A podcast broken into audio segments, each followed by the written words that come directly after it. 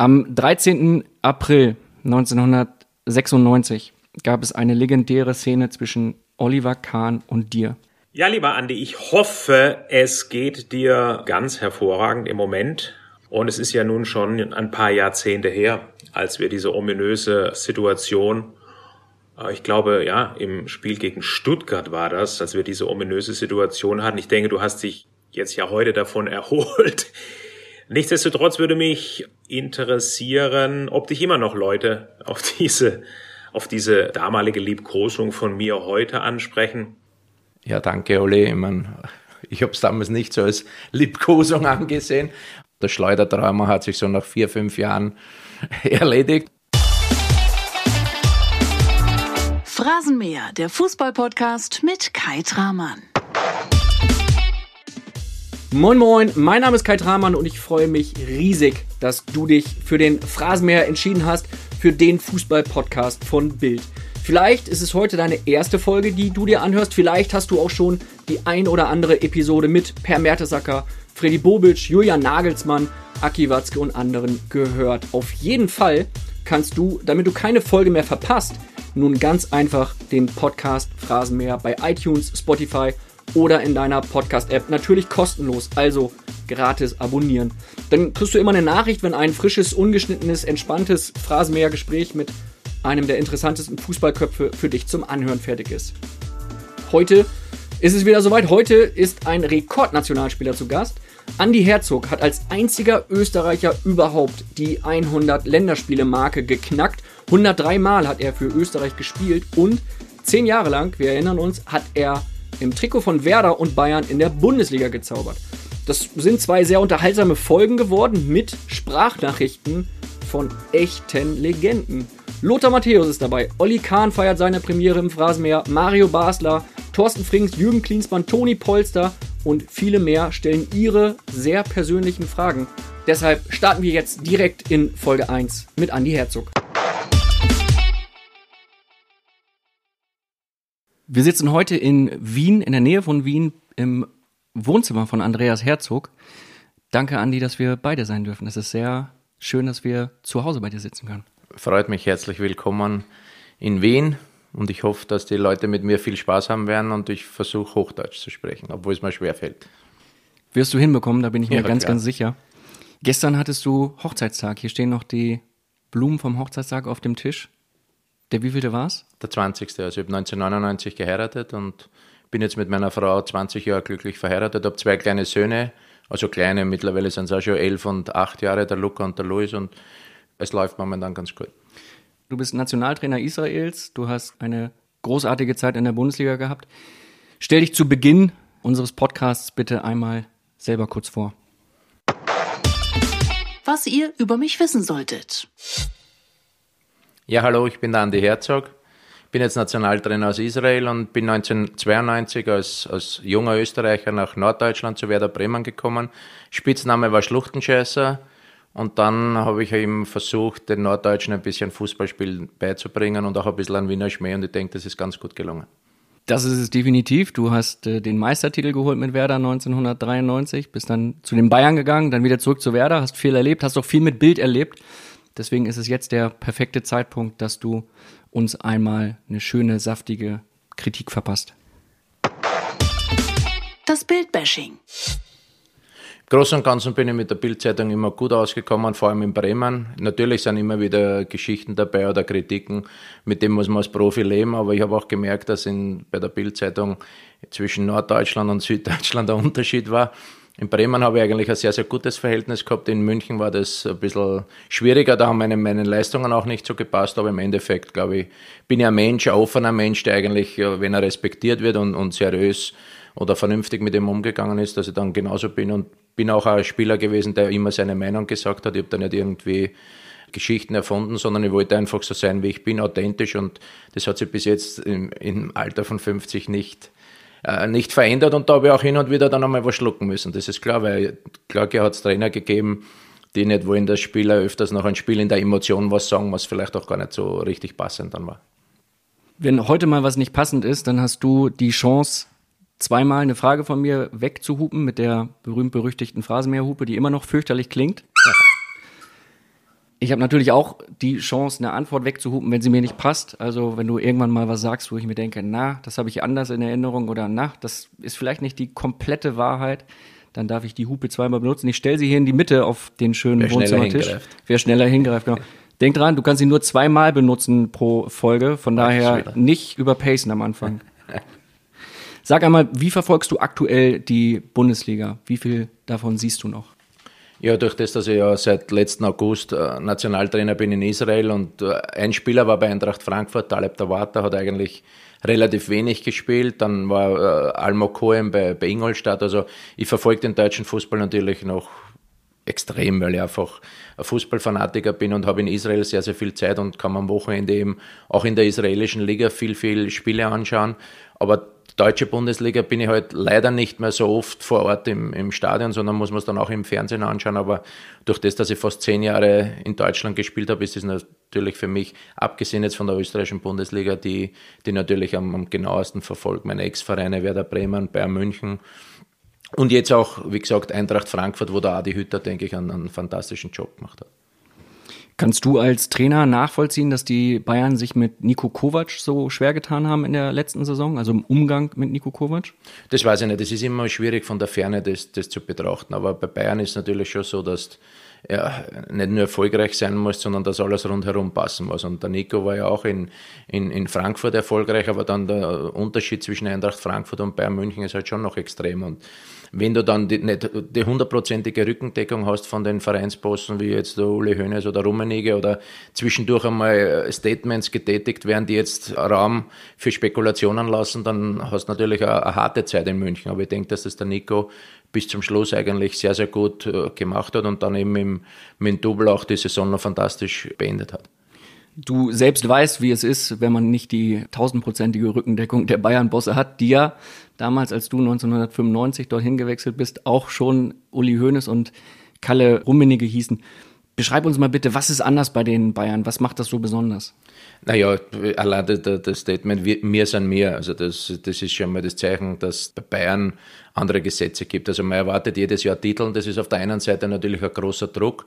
Aber auf der anderen Seite auch die Verpflichtung von jedem einzelnen Spieler, dass die Erwartung so ist, dass jedes Spiel gewonnen wird. Und das gibt der Mannschaft natürlich dann schon auch ein gewisses Selbstvertrauen und auch Uli Hoeneß und, und Karl-Heinz Rummenigge, die sind natürlich schon, auch wenn man manchmal ein bisschen kritisch über sie denkt, aber das sind sicherlich die zwei Personen, die dafür verantwortlich sind, warum Bayern München Bayern München ist in den letzten 30 Jahren, warum sie so erfolgreich sind. Meine persönliche Zeit war bei Bayern natürlich jetzt äh, ein hartes, lehrreiches Jahr für mich, für meine weitere Karriere. Im Großen und Ganzen habe ich da gesehen, dass Bayern einer der Top, was weiß ich, drei oder fünf Vereine ist der Welt. Und für mich ist ein Traum in Erfüllung gegangen, dass ich nach München habe wechseln können. Aber nach den einem Jahr habe ich mir gedacht, okay, spielst jetzt weiter bei Bayern und landest vielleicht in der Nervenheilanstalt oder gehst wieder retour zu Werder Bremen, wo ich mich dann gleich wieder richtig wohlgefühlt habe. Und ich war ein bisschen, als Kreativer ist man schon manchmal ein bisschen sensibler. Und das hat einfach mit, mit Bayern München nicht alles, alles so gepasst, wie man es erhofft hat wenn man sich die Fotos anschaut, wie du damals präsentiert wurdest als Neuzugang, da kann man schon so ein bisschen erahnen, dass das irgendwann mal hätte landen können in einer Nervenheilanstalt, weil du wurdest damals präsentiert mit den Neuzugängen Thomas Strunz, Jürgen Klinsmann, Chiriaco Sforza, du und Otto Rehagel als Trainer. Also das war eine Riege von absoluten äh, Topstars. War das einfach zu viel für dich damals? War das einfach eine reine Schlangengrube, die du dort vorgefunden hast? Nein, es war halt so, ich meine, das Jahr war sicherlich extrem. Auf der einen Seite, ich meine, ich liebe Otto Rehagel, aber vielleicht war das für mich gar nicht förderlich, dass er eben auch mit mir damals von Werder Bremen zu, zu Bayern München gekommen ist. Auf der einen Seite war es natürlich für mich sehr, sehr schön, weil ich genau gewusst habe, dass mich der Trainer schätzt und ich weiß auch, was er von mir erwartet. Auf der anderen Seite war es halt so, nach einer gewissen Zeit, wo halt sehr, sehr viel aus der Kabine immer rausgedrungen ist an die Medien, hat er einfach nicht mehr so das Vertrauen zu den Spielern gehabt, wie, wie es eben bei Werder Bremen jahrelang war, weil da war man wie eine Familie und da ist nie irgendwas, was er in der Kabine ihm erzählt hat oder kritisiert hat oder was auch immer, ist nie nach außen gedrungen. Und dann war ich halt einer der wenigen oder der Einzige, den er halt irgendwie noch vertraut hat und hat halt extrem oft das Gespräch mit mir gesucht und ich denke auch, dass das dann bei den Mitspielern natürlich nicht gut angekommen ist. Dann war ich so wie sein Ziehsohn Und das war trotz des Konkurrenzkampfes in München, der ja normal ist, weil sehr, sehr viele gute Spieler waren, war das für mich so, dass ich dann eigentlich nie zu einer Gruppe dazugehört habe. Da hat es verschiedene Gruppierungen gegeben. Der Lothar Matthäus war der Superstar, Jürgen Klinsmann war Superstar, dann hat es gegeben Thomas Hellmann mit den jüngeren deutschen Nationalspielern. Und ich wollte halt mit niemandem irgendwie anecken oder streiten und wollte mir das alles in Ruhe anschauen, aber das war wahrscheinlich mein Fehler. Ich hätte von Haus aus müssen viel selbstbewusster auftreten, rigoroser auftreten und das ist eigentlich das, was ich mir von Haus aus vorwerfen muss, dass ich viel zu viel Respekt auch gehabt habe. Für mich als Bildreporter ist es jetzt ja völlig absurd, dass etwas aus der Bayern-Kabine zu den Medien dringen kann. Wie, wie passiert sowas? Wie geht sowas das vor? Das kannst du nicht vorstellen. Gell? Ich kann mir es auch nicht vorstellen. Also ich, ich habe das nicht so gemacht, aber, aber im Business ist das heutzutage so. Ich meine, es, ist ja, es wird ja immer schlimmer. Damals war es halt bei, bei Bayern so, wir haben ja den Spitznamen gehabt, FC Hollywood, also es ist sehr, sehr viel gestritten worden und wir haben trotzdem eine fantastische Mannschaft gehabt. Wir haben, glaube ich, die ersten sieben Spiele am Stück gewonnen und wir sind kritisiert worden, wie wenn wir jedes Spiel verloren hätten. Ich kann mich nur erinnern, ich bin, glaube ich, zu, zu, zu Bremer Zeiten nicht einmal Noten hin, Noten her in, in, in, den Medien ist natürlich nicht das Allerwichtigste. Aber Spieler, auch wenn du darüber schimpfst und sagst, das, das belastet mich nicht so, schaut man trotzdem immer wieder, wie man halt so wegkommen ist. Und wir haben sieben Spiele am Stück gewonnen und ich glaube, ich habe zwei oder dreimal die, die Bildnote sechs gekriegt. Heißt, äh, hat das Geld nicht verdient und das war für mich natürlich schon am Anfang ein bisschen ein Schock, wo ich mir gedacht habe, okay, war ja nicht gut, gar keine Frage, aber dass ich gleich so vernichtet werde, das hat mir am Anfang schon ein bisschen zu schaffen gemacht. Und wie gesagt, dann war ich einfach zu, zu wenig energisch, dass ich da mehr dagegen ankämpfen hätte können. Ist es so, dass du zu, zu soft warst, zu sensibel? Nein, ich war einfach zu ruhig. Eben vielleicht die drei Jahre davor in Bremen, weil ich das überhaupt nicht gewohnt war. Es war trotzdem deutsche Bundesliga, wir waren eine richtig tolle Mannschaft, aber es war halt eine richtige Einheit und das war bei Bayern München nicht so. Und das war halt für mich ein Lernprozess, wo ich aber meine Lehren zu spät gezogen habe, aber ich möchte jetzt auch nicht irgendwelche Ausreden suchen. Ich war einfach nicht so, so, so frei und so locker. Und auch das Mannschaftsgefüge war natürlich anders. Bei Werder Bremen war hinter mir Dieter Elz, Mirko Vodava. Die waren froh, wenn sie für mich laufen haben können und dann den, im, im Spielaufbau mir die Bälle zugespielt haben. So hat jeder seine Stärken ausgespielt. Die zwei waren die die harten Defensivspieler im Mittelfeld und ich war halt dann der Kreative nach vorne, der Spielmacher.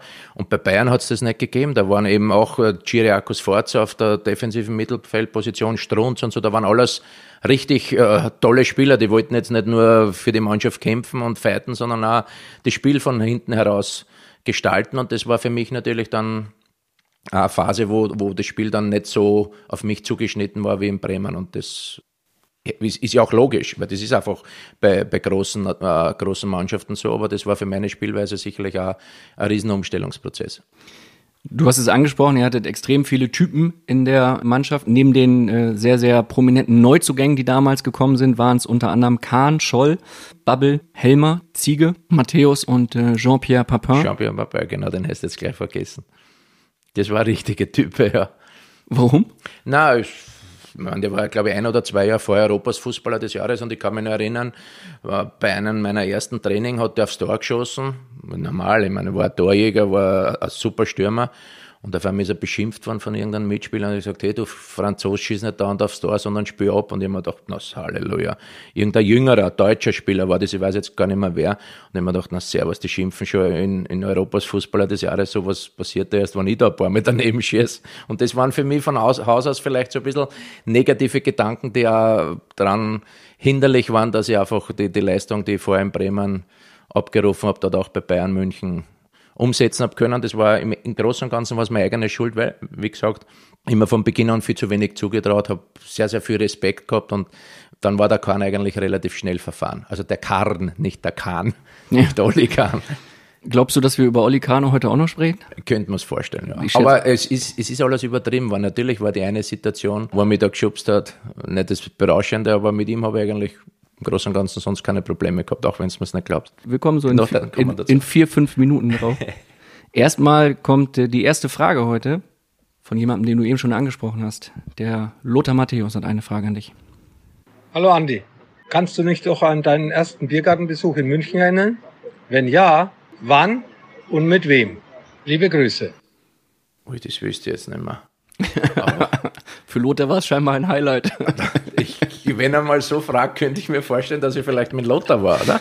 Vermutlich. Ja, ich, ich, weiß jetzt ehrlich gesagt nicht mehr. Ich weiß, dass ich sehr, sehr gerne im Biergarten war. Das ist ähnlich wie, die, wie in Österreich die Heurigen. Und ich muss sagen, der Lothar war ja damals leider auf der Achillessehne verletzt und war ein absoluter Weltklasse-Spieler. Nicht? Also der war bei mir dann Jahre später noch, wie nach Österreich zurückgekommen bin, bei Rapid Wien Trainer. Da war er, glaube ich, 40. Und wenn er mitgespielt hat, war er immer noch der Beste. Also er war schon fünf Jahre Trainer und war dann trotzdem noch besser wie, wie die Spieler bei uns. Also das sieht man schon, was er für Stärke gehabt hat als Spieler. Aber an einen Biergarten könnte ich mich jetzt nicht erinnern. Aber ich glaube, schon langsam wird das alles wieder ein bisschen. Das kommt alles das wieder. Das kommt, kommt, schon langsam. Und wenn wieder. dir irgendwann wieder was einfällt, ich glaube, der, der 1860-Präsident der Wildmoser hat ja irgendwo so einen, so einen Biergarten gehabt.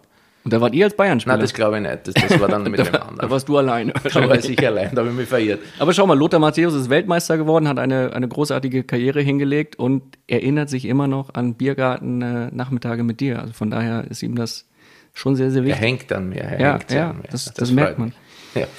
Am 13. April 1996 gab es eine legendäre Szene zwischen Oliver Kahn und dir im Spiel gegen den VfB Stuttgart. Was ist da aus deiner Sicht passiert? Im zentralen defensiven Mittelfeld von Thomas Helmer, glaube ich, habe ich mich anspielen lassen und haben mir gedacht, wann entgegenkommen und er spielt mir an, dass ich frei bin. Wollte mich aufdrehen, wollte nach vorne spielen, habe den Ball verloren. Und dann ist es halt Stuttgart schnell umgeschalten und dann ist das über die rechte Seite, Flanke zur Mitte und der, der Giovanni Elber hat, glaube ich, vor dem leeren Tor von drei Metern daneben geköpft. Da war er damals noch bei Stuttgart, der Giovanni Elber. Ich bin zurückgelaufen, wollte irgendwie meinen mein Fehler ausbessern wobei eigentlich in der Defensive im eigenen Strafraum äh, mehr Gefahr war für die eigene Mannschaft als für einen Gegner. Das hat mir der Otto Rehagel auch immer gesagt.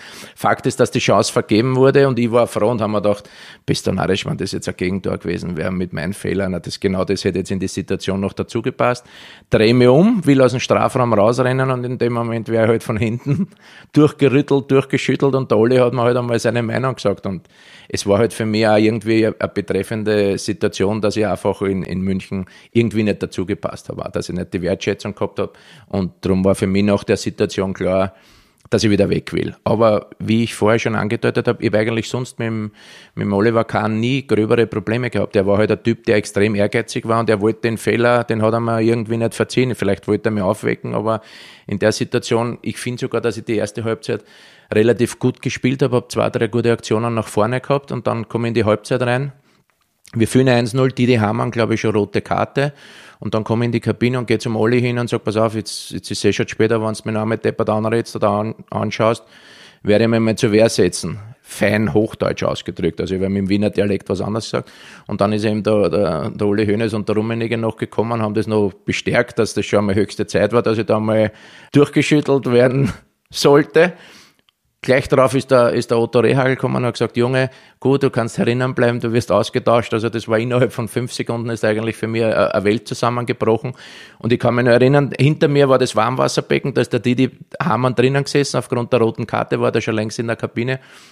Und ich mich dann mitsamt der Dress, mit den Stollenschuhen, habe ich mir hinten klein das Warmwasserbecken reingeschmissen, aber untertaucht und dann haben wir gedacht, ach, leckt's mich doch alle kurz einmal am Dings. Und da war für mich klar, da komme ich nicht mehr raus. Also aus der Situation kommst du nicht mehr raus. Ich wollt, bin zwar nicht einer, der vor, vor Problemen wegrennen will, das ist auch nicht gut so im Leben, aber es ist trotzdem, irgendwo musst du mal die Entscheidung treffen, wo, wo ich gedacht habe, für mich als mit meiner Spielweise brauche ich schon die Akzeptanz von, von allen Spielern rundherum. Und das war im Großen und Ganzen jetzt nicht so, weil ich auch die Leistung nicht braucht habe. Das ist ja der Hauptgrund, warum es akzeptiert wird. Aber es waren drumherum noch ein paar Geschichten, wo ich eigentlich gemerkt habe, vom, vom Standing her, da geht es nicht mehr weiter. Ne?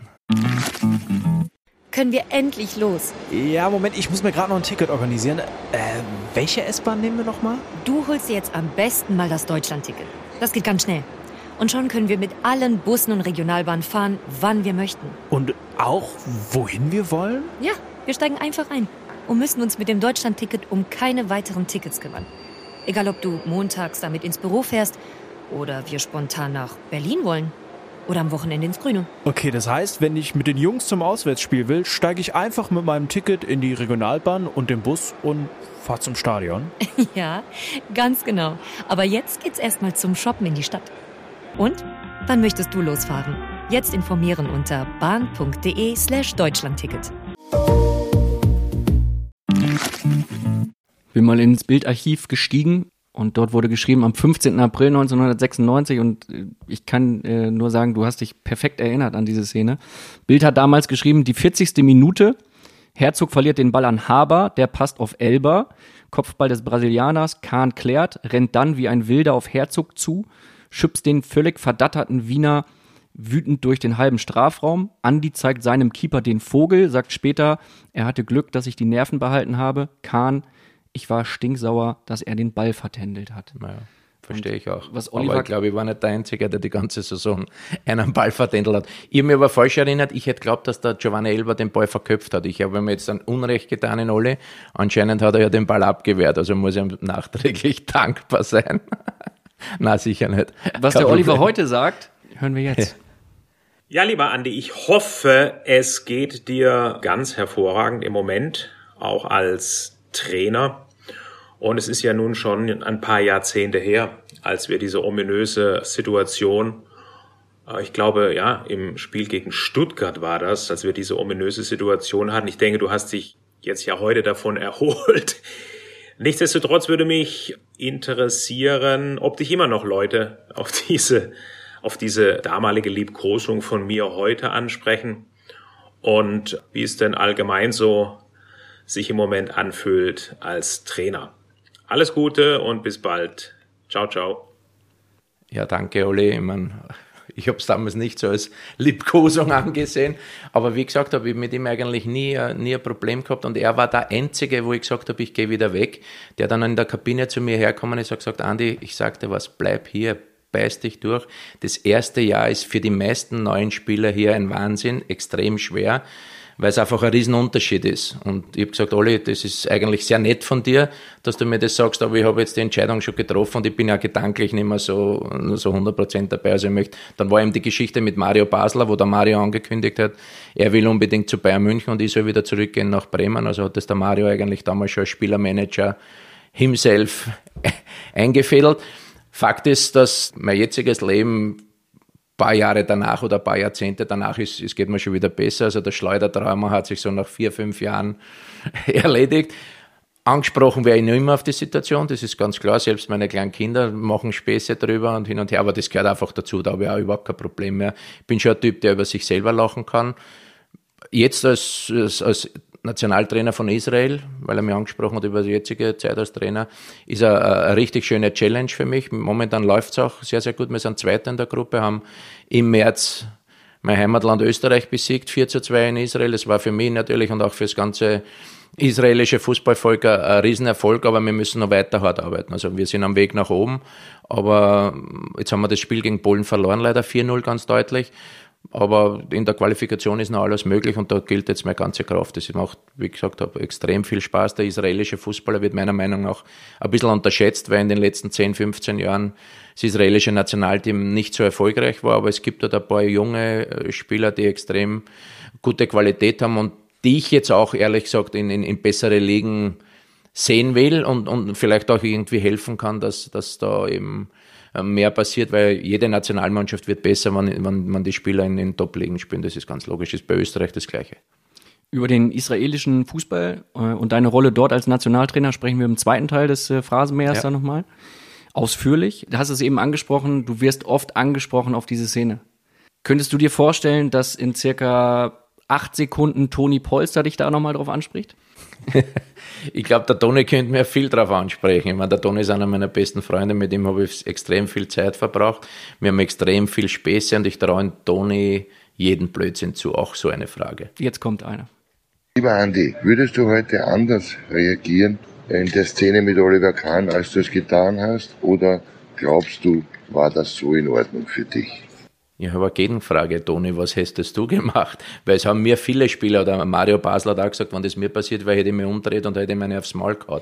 Das machst du in der Situation einfach nicht. Und es ist ja dann auch die Möglichkeit für den Schiedsrichter, dass er dann auch Spieler ausschließt und wir waren schon in Unterzahl mit, mit, mit Didi Hamann und für mich war das einfach in, in, in kürzester Zeit so eine, eine, Situation, wo ich auf sowas gar nicht nachgedacht habe. Ich war halt nur im ersten Augenblick glücklich, dass mein Fehler nicht bestraft worden ist. Dann ist halt der Olli, hat er kurz einmal über den Bogen hinausgeschossen und ich habe dann eh irgendwie einen Vogel gedeutet und haben wir gedacht, das werde ich mit ihm dann nachher besprechen, aber dass man da großartig irgendwie streitet und sich gegeneinander schlägt, das wäre für mich eigentlich nicht in Frage gekommen. Und denke ich heute noch, dass es sicher nicht die, die richtige Lösung ist, keine Frage. Also sich umzudrehen und, und, und am eigenen Tor mal hinzuschlagen, das geht, geht meiner Meinung nach gar nicht. Also ich würde wahrscheinlich heutzutage genauso reagieren. Ich würde sagen, was ist, bist nicht ganz dicht oder was, ich würde umdrehen und würde mir weiterspielen. Ist ja nicht so, dass ich nicht auch Mitspieler in meinem, im Laufe meiner Karriere wahrscheinlich auch das eine oder andere Mal ein bisschen Ärger jetzt nicht attackiert habe mit Schubsen oder so, aber vielleicht verbal ein bisschen angegriffen haben, wo sie die auch nicht so wohl gefühlt haben. Das ist, das ist einfach im Profisport so spricht ja auch für eine gute Einstellung, für eine gute Erziehung, dass du nicht jeden Quatsch mitmachst, wenn dich also jemand schubst, dass du nicht quasi froh sein, dass mich meine Eltern so brav erzogen haben, weil sonst hätte eine gescheuert gekriegt. Naja, weiß ich nicht. Das Duell Kahn gegen Basler hätte ich dann an gleicher Stelle gerne mal gesehen. das wäre wahrscheinlich interessanter gewesen für euch Medien. Der erste, da hätte es einen Retourkampf gegeben. Der erste große Boxkampf der Bundesliga live auf dem Platz. An dieser Stelle schon eine kleine Vorwarnung für den äh, zweiten Phrasenmehrteil mit dir. Da kommt dann die Frage von Mario Basler an dich. Du kennst ihn. Sehr direkt, sehr ja, offen ja. und sehr offensiv. Wie würdest du als Trainer heute reagieren, wenn zwei Spieler deiner Mannschaft so etwas auf dem Platz machen? Du musst als, als Trainer natürlich schauen, dass die Mannschaft eine Einheit ist, dass, da, dass ein guter Teamspirit ist. Und solche Situationen, die helfen da nicht weiter. Auf der einen Seite muss man natürlich verstehen, wenn einer einen Fehler macht, dass sich die anderen vielleicht aufregen oder ein Spieler aufregt, aber trotzdem muss man da miteinander um, anders umgehen. Auf der anderen Seite sind auch Emotionen am Spielfeld trotzdem wichtig und das musst du als Trainer auch akzeptieren und, und annehmen, weil du willst ja auch Leidenschaft in deiner Mannschaft haben. Aber man darf nicht über den Bogen hinaus und das ist halt schon diskussionswürdig, ob das nicht dann schon zu viel war. Und wenn du den eigenen Spieler ein bisschen bloßstellst und so, das war meiner Meinung nach ein bisschen zu viel, aber ist wurscht, das ist vorbei und ist abgehakt. Als Trainer würde ich dann mit beiden Spielern einmal reden, würde mit zusammensetzen, dass da eben in den nächsten Tagen keine, keine Probleme gibt, weil, wie gesagt habe, in einer Mannschaft muss eine gute Stimmung herrschen. Dass sich nicht jeder mit jedem extrem gut verstehen muss, ist logisch, aber man, der eine muss für den anderen da sein in, in schwierigen Situationen und das war halt bei uns in dem Jahr bei Bayern München sicherlich nicht so der Fall. Sage nochmal eine kurze Nachfrage. Uli Hoeneß und Kalle Rummenigge waren damals in der Kabine und haben gesagt, dass es äh, von Oliver Kahn richtig war. Na, ich habe dann den Olli kurz einmal zur Rede gestellt und dann ja. sind, dann sind die dazugekommen und haben sie mit eingemischt. In das der Halbzeit. Das werden sie wahrscheinlich heute gar nicht mehr wissen, aber das war für mich dann nochmal so richtig, wo ich mir dachte, bumm, eigentlich statt an Unterstützung für mich. Ich meine, ich habe ja gewusst, dass ich den Fehler gemacht habe, brauchen wir nicht beschönigen. Aber wo ich mir dann dachte, bumm, eigentlich ist der Kahn für mich da schon ziemlich verfahren. Wenn wir alle so attackieren, dann dann kommst du aus der Situation nicht mehr leicht raus. Nicht? Und dann ist eben der Otto gekommen, der hat aber nie was Böses mir gegenüber gemeint, der hat mir halt eingeschätzt, hat gesagt, du hast nicht gut genug gespielt, das Spiel ist vorbei, bist ausgetauscht und dann war halt das Wiedersehen mit Didi Hamann in, im Warmwasserbecken, wo ich aber zuerst, glaube ich, einmal einen neuen Weltrekord im Tauchen aufgestellt habe, zwei, drei Minuten, weil ich wollte niemanden mehr sehen, also ich bin so lange wie möglich untergetaucht und war vielleicht sogar besser, weil sonst hätte ich dann wirklich irgendeinen Blödsinn gemacht. Oliver Kahn ist gerade 50 geworden. Du bist letztes Jahr 50 geworden. Ich habe gar nicht gewusst, dass der Oli jünger ist als ich. Siehst du? Das ist jetzt keine Tourcoach, aber das, ich glaube, der ist älter. Gratuliert ihr euch gegenseitig? Habt ihr, seid ihr da noch im Austausch? Oder Nein, man, sieht sich, ganz, man sieht sich ganz selten. Und ich habe dann immer wieder Freude, wenn ich ehemalige Kollegen sehe. Das ist ganz logisch. Ich meine, wir haben trotzdem äh, in UEFA Cup miteinander gewonnen. Der Oli war Weltklasse-Torhüter, keine Frage. Er war wahrscheinlich der extrem Verbissene, der so seinen Weg zum Erfolg gehabt hat. Ich war mehr der Wiener, der immer ein bisschen eine Leichtigkeit, ein bisschen äh, einen Spaß dazu braucht hat. Und wenn das das eine oder andere Mal natürlich dann nicht so erfolgreich war, ist mir das dann negativ ausgelegt worden. Aber trotzdem bin ich im Endeffekt äh, mit der Art, wie ich gespielt habe, glaube ich, trotzdem ganz gut zurechtgekommen. Du hast es eben angesprochen, ähm, das ist immer eine große Freude, wenn ihr euch wiederseht. Im Vorfeld des Podcasts, in der Vorbereitung, ähm, habe ich festgestellt, wie viele alte Weggefährten sehr freudig reagieren, wenn man sie auf dich anspricht, auf die gemeinsame Zeit anspricht. Bei dem Namen Andreas Herzog gab es ein unglaubliches Feedback. Alle, die wir angesprochen haben, um äh, Sprachnachrichten zu schicken, haben sofort reagiert und haben sofort mitgemacht. Eine Frage, die zielt so ein bisschen auf dein Ende der Bayernzeit an und dein Wechsel zu Werder Bremen zurück, ähm, kommt von Willy Lemke, dem ehemaligen Werder-Manager, der die 90er Jahre zusammen mit Otto Rehagel extrem erfolgreich geformt hat und den Verein da wirklich gut aufgestellt hat. Moin, moin, Andi, hier ist der Willy Lemke aus Bremen. Ich habe zwei Fragen an dich. Das erste ist, wie war das eigentlich, als du damals hm, nach Bayern gegangen bist? Wir waren alle sehr traurig und du kamst dann mit den Bayern ins Weserstadion. Erzähl mal, wie war das? Die Tage davor, wo ich schon gewusst habe, okay, ich werde wahrscheinlich äh, Bayern verlassen und werde wieder nach Bremen zurückkehren, war ich im Kopf ein bisschen freier und haben wir dann auch beim Training, auf Deutsch gesagt, weniger gepfiffen und habe wieder mutiger gespielt, haben wir mehr zutraut und dann ist auch der damalige Trainer der, der Franz Beckenbauer, der nach dem Otto Rehagel übernommen hat, ist zu mir gekommen und gesagt, na Wiener, du schaust wieder besser aus und gut und hin und her. Und dann haben wir gedacht, ja, ich pfeife mir nichts mehr, ich spiele einfach so wieder, habe nichts mehr zum Verlieren und war eigentlich wieder auf einem guten Weg. Und weil er das eigentlich sehr, sehr positiv aufgenommen hat, sind wir dann nach Bremen gekommen. Und dann war Mittagessen und er hat gesagt, er möchte mit mir sprechen, der Beckenbauer. Und man dachte, okay, jetzt geht's bei uns auch noch um einen Meistertitel. Jetzt wird er sagen, pass auf, jetzt die letzten Wochen hast du nicht so viel gespielt, aber jetzt, jetzt kommst du nach Bremen retour. Und bei den letzten Trainingseinheiten hat es ganz gut ausgeschaut. Also heute erwartet er eine spezielle Leistung von mir. Das war meine, meine Vorstellung oder mein Wunsch. Fakt war so, dass er gesagt hat, pass auf, wir sind leider 17 und es können sich nur 16 umziehen. Du bist heute nicht im Kader, habe ich mich nicht einmal umziehen brauchen. Und das war natürlich dann auch noch einmal ein absoluter Tiefpunkt. Aber es war trotzdem dann, ich bin halt ein Mensch, der aus jeder Situation dann das, das Beste oder auch bisschen, nicht jetzt im Spaß, weil das ist ja nicht eine spaßige Situation gewesen, aber haben wir gedacht, okay, jetzt bin ich halt in Bremen. Äh, ich hoffe natürlich, dass wir gewinnen, weil ich wollte ja Meister werden, aber im Endeffekt ist die Situation für mich jetzt ganz klar, ich, ich werde Bayern verlassen, gehe nach Bremen retour. Und dann hat sich die Mannschaft eben aufgewärmt, ist rausgegangen und dann bin ich rausgegangen haben mir gedacht, wie reagieren die Werder-Fans auf mich? Weil das, das, das Jahr in München war jetzt nicht gerade so, dass du sagst, die, die Fans haben mich geliebt, so wie die drei Jahre davor bei, bei Werder. Und ich gehe geh raus aus dem Tunnel und auf einmal in ein Pfeifkonzert, ein Wahnsinn. Und ich mir gedacht, na scheiße, jetzt will ich zu Werder zurück. Und die Leute, das geht genauso weiter wie bei Bayern, dass ich gleich gegen, richtig wieder gegen alles ankämpfen muss. Und ich drehe mich um und auf einmal geht hinter mir der Uli Hoeneß und der, der Karl-Heinz Rummenigge. Und haben mir gedacht, na, war das Pfeifkonzert jetzt mir gehört oder, oder war das für die zwei? Haben wir gedacht, okay, muss ich in der Halbzeit ausprobieren. War die Halbzeit vorbei alle gehen rein und ich habe extra noch zwei, drei Minuten gewartet, dass ich dann alleine reingehe, wieder in die Kabine, weil ich war eh nicht umgezogen, habe eh Zeit gehabt.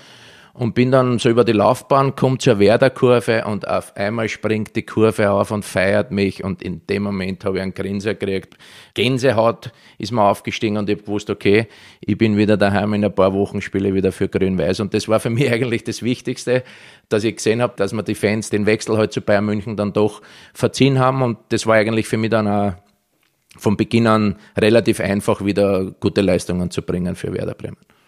Daran konnte er sich äh, sehr gut erinnern. Er hatte das Gespräch. Vielleicht hat er die Fans dazu ermutigt, dass kurzen, pushen sollen. Ich glaube fast. Nein, Quatsch. Also. Ähm, Na, aber es freut mich immer wieder, vom Wille zu hören. Er war jetzt bei der UNO für den Bum Koncha oder für den, nicht Bum Koncha, für den koreanischen, wie sagt man da, UNO Generalsekretär oder was nicht. Habe ihn ein paar Mal getroffen in Wille. Er war ja sehr, sehr viel unterwegs.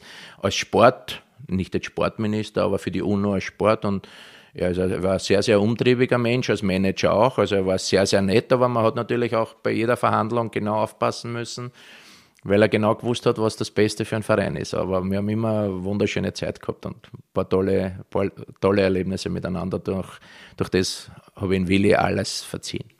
Du bist 92 erstmals zu Werder, dann äh, 96 nochmal wieder dorthin, warst bis dann zur Winterpause 2001, 2002 dort. Was war so großartig an dieser Zeit? Was hat Werder so ausgemacht aus deiner Sicht? Ja, die erste Zeit, die ersten drei Jahre waren wir ja absolute Spitzenmannschaft. Da haben wir jedes Jahr um einen Titel mitgespielt oder Titel geholt, Meister äh, oder Pokalsieger. Davor war Werder, äh, wie ich gekommen bin, regierender Europacup-Sieger, der Pokalsieger, den Wettbewerb, den es ja jetzt nicht mehr gibt. Also eigentlich eine europäische Spitzenmannschaft. Und eins war auch logisch durch den Weggang von Otto Rehagel das war für Werder schwerwiegender wie, wie er Weggang von Herzog oder von Basler oder davor Rudi Völler, sondern mit dem, mit dem Wechsel von Otto Rehagel weg von, von Werder Bremen ist da natürlich in, in der Zukunft um einiges schwerer geworden. Wir haben zwar auch gute Trainer gehabt, aber bis Thomas Schaaf war ihm keiner mehr, der diese Ära Rehagel annähernd drangekommen ist. Und dann die nächsten fünfeinhalb Jahre, die zweite Phase von mir bei Werder Bremen, haben wir noch gute Mannschaft gehabt, aber sind äh, einmal Pokalsieger geworden, einmal im Pokalfinale verloren, aber wir waren nicht mehr so, dass wir sagen, wir können unter die Top 3 in der Meisterschaft. Also da hat die, die Mannschaft an Qualität nicht mehr die gleiche Klasse gehabt wie, wie in den Jahren davor. Und dann war das, das Ende bei mir, bei, bei Werder Bremen, war so, dass eben die drei, vier älteren Spieler wie Marco Bode, Dieter Eils, Andi Herzog aus der glorreichen Zeit von Otto Rehagel, dass das dann irgendwann einmal vorbei ist. Und das ist dann auch nicht, äh, sagen wir mal, 100% reibungslos und, und ehrlich abgelaufen, aber das ist schon lang vorbei. Das, das, das braucht man auch nicht mehr so aufwärmen jetzt. Du hattest deinen Abschied nach einem Spiel bei Hansa Rostock. Das war ein Auswärtsspiel. Ich war damals als junger Bildreporter vor Ort. Es war 2001. Werder hat gewonnen, 1 zu 0. Ivan Klasnitsch hat das Tor geschossen. Du warst auf der Ersatzbank, durftest dich dann warm laufen, standst auch schon im Trikot und kurzer Hose einwechselbereit an der Seitenlinie. Und Thomas Schaf hat damals so lange gewartet mit deiner Einwechslung, dass der Schiedsrichter abgepfiffen hat. Nein, es war, was mich jetzt so erinnern kann, ich meine, ich war ja sicher auch kein leichter Spieler für Trainer. Ich war schon ein bisschen ein Sturschädel und habe meine eigene Meinung gehabt. Fakt war es dann so, dass ich aufgewärmt habe bei 0-0 ausgezogen. Ich komme rein, in dem Moment schießt ihm, glaube ich, der Ivan Glasnitsch oder ich hätte sogar glaubt, der Claudio Pizarro ist 1 zu 0. In dem Moment sagt der Thomas Schaff, okay, Andi kann sich wieder anziehen, wärm dich weiter auf. Und dann habe ich mich wieder aufgewärmt und dann hat er mich wieder hergeholt, habe ich mich wieder ausgezogen und dann war mit der Auswechslung so lange Pause, dass das Spiel vorbei war. Also ich habe mich quasi an, aus, anzogen, an, auszogen, anzogen, auszogen, anzogen und immer da, das dicken die noch ganz richtig. Ich meine, ich bin jetzt nicht da bei Werder Bremen, dass ich mich verarschen lasse. Und da war ich halt dann schon so, dass ich dann auch schnell mal in der Emotion meine Nerven verloren habe. Die Mannschaft ist zu, zu den Fans gelaufen und hat sich verabschiedet. Ich bin schnurstracks in die Kabine. Ich glaube, ich habe sogar noch einen Ball äh, Richtung meiner Richtung, Richtung Trainer geschossen? Ich, ich, will jetzt nicht irgendwelche Namen sagen, aber es war schon in der Emotion, habe ich halt schon mal Sachen gemacht, ich kann es einfach nicht tolerieren. Und dann habe ich dem, vor lauter Frust habe ich den Ball irgendwo hingetonnert. Und wenn ich wen getroffen hätte, wäre es mir in dem Augenblick auch wurscht gewesen. Und dann bin ich in die Kabine reingegangen. Und dann ist ihm der Thomas Schaf gekommen und wollte mir zum Sieg gratulieren. Und und ich habe es aber schon an seinem Blick gesehen, dass es für ihn auch keine leichte Situation war. Und ich habe mit, mit Schaber eben noch zusammengespielt. Mit ihm habe ich eigentlich immer ein ganz ein gutes Verhältnis gehabt. Also ich habe gesagt, Thomas ist okay, gratuliere, aber mir brauchst du jetzt nicht gratulieren, weil ich, ich habe gar nichts dazu beigetragen. Das Einzige, was ich heute gemacht habe, aufgewärmt, dann ausgezogen, wieder angezogen, wieder ausgezogen. Also ich habe für die drei Punkte eigentlich nichts dazu beigetragen und lass mich jetzt bitte in Frieden, so auf die Art. Ne? Thomas Schaf, der ja ein herzensguter Mensch ist, Richtig, ein, ja. ein sehr, sehr fairer äh, Mensch ist, hat es dann aber geschafft, dass du, und daran erinnere ich mich noch, ich bin damals aus Rostock zurück nach Bremen gefahren und habe dann abends bei dir zu Hause, damals noch auf dem Festnetz angerufen, deine Frau ist rangegangen, hat den Telefonhörer weitergereicht und sagen wir es mal so, du warst extrem traurig. Es war ein nächtliches Telefonat, irgendwann um nachts um halb eins und du warst wirklich extrem traurig und ich habe in dem Moment gedacht, wow, da sitzt ein Mensch, der gerade schwer getroffen wurde und hast dann gesagt. Na, für mich war es klar, dass die Zeit vorbei ist. Also Bremen war meine schönste Zeit. Die drei Jahre vorher mit Otto Rehagel, ich habe zwischendurch immer wieder Angebote gehabt von, von, von Spanien oder von Italien, aber es war einfach so, dass, dass Bremen für mich meine zweite Heimat war. Und dann habe ich gesagt, okay, selbst wenn ich vielleicht in einer Mannschaft spielen könnte oder in einem Land wie Spanien, Italien, was auch extrem reizvoll ist, ich will einfach meine Freundin in, in Bremen nicht verlieren. Das war vielleicht auch ein bisschen auch vielleicht zu soft, wo ich gesagt hätte, ich hätte wieder was anderes riskieren können, aber auf der anderen Seite habe ich auch diese Wertschätzung und das ganze, ganze Leben in Bremen so genossen und gelebt, dass ich eigentlich gar nicht mehr weg wollte. Der Dr. Böhmer, der Präsident, war wie, wie ein Großvater zu mir, also ich hätte mir es eigentlich nicht besser vorstellen können. Und wenn man meine Karriere verfolgt, ich war eigentlich ich habe nicht viele Transfers getätigt und wenn ich mich wohl gefühlt habe, dann, dann war ich auch zu 100 Prozent mit vollen Herzen dort. Und es war auch eine Situation, wo wir mal gegen einen Abstieg gespielt haben und wo ich nächtelang nicht schlafen habe können und wo ich dann viel in der Nacht mit meiner Frau auch diskutiert hat und, und eben nur durch den Dr. Böhmert, wo ich mal gesagt habe zu meiner Frau Kathi, sagt er gleich, selbst wenn wir absteigen, ich bleib, ich bleib 100 Prozent. Sagt sie, ja, warum? Sag ich, nein, das bin ich Dr. Dr. Böhmert und auch, auch Werder schuldig. Sagt sie, meinst du, dass die anderen denken, dass die anderen Spieler, die Profis, wo es mhm. knallhart um Geld und um alles geht, sage ich, verzichte sogar auf, aufs Geld, ich, ich bleib und, und ich will Werder wieder dorthin bringen. Das muss man jetzt, kann man mal glauben, muss man nicht glauben, aber das war hundertprozentig so. Und dann habe ich sogar in meiner, mitten in der Nacht mit meiner Frau einen Streit gehabt, weil sie gesagt hat, ich, sie glaubt nicht, dass viele andere Spieler so denken. Habe ich gesagt, du, das ist mir doch vollkommen wurscht, was andere denken. Ich bin so, wie ich bin. Ich habe so viel Glück gehabt, dass ich eben in der Zeit zu Werder Bremen gekommen bin. Wir haben viele Erfolge gehabt und jetzt geht's nicht so gut. Jetzt bin ich der Typ, der dann auch was zurückgeben möchte. Und das dann zwei, drei Jahre später dann so geendet hat, das hat mir damals schon getroffen. Das muss ich schon ehrlich zugeben. Neulich wieder zu hören bekommen, Aktien, Börse, Sparpläne, das ist nichts für mich. Ich verstehe ja nichts von Wirtschaft. Das ist die teuerste Ausrede, sich nicht um sein Geld zu kümmern. Bei 10% Inflation, da kannst du ja quasi schon in Echtzeit zuschauen, wie dein Geld an Wert verliert. Aber das Beste ist, um sein Geld clever anzulegen, da musst du kein Diplom in Wirtschaft haben. Aber vielleicht solltest du reinhören bei Defner und Chapitz. Wirtschaftspodcast von Welt. Mein Name ist Defner, Dietmar Defner. Mein Name ist Chapitz, Holger Chapitz. Wir streiten als Bulle und Bär jede Woche um die Wahrheit. Wahrheit. Und wir wetten auch darauf. Immer wieder dienstags, überall, wo es Podcasts gibt. Und freitags auch sehen um 17.45 Uhr bei Weltfernsehen.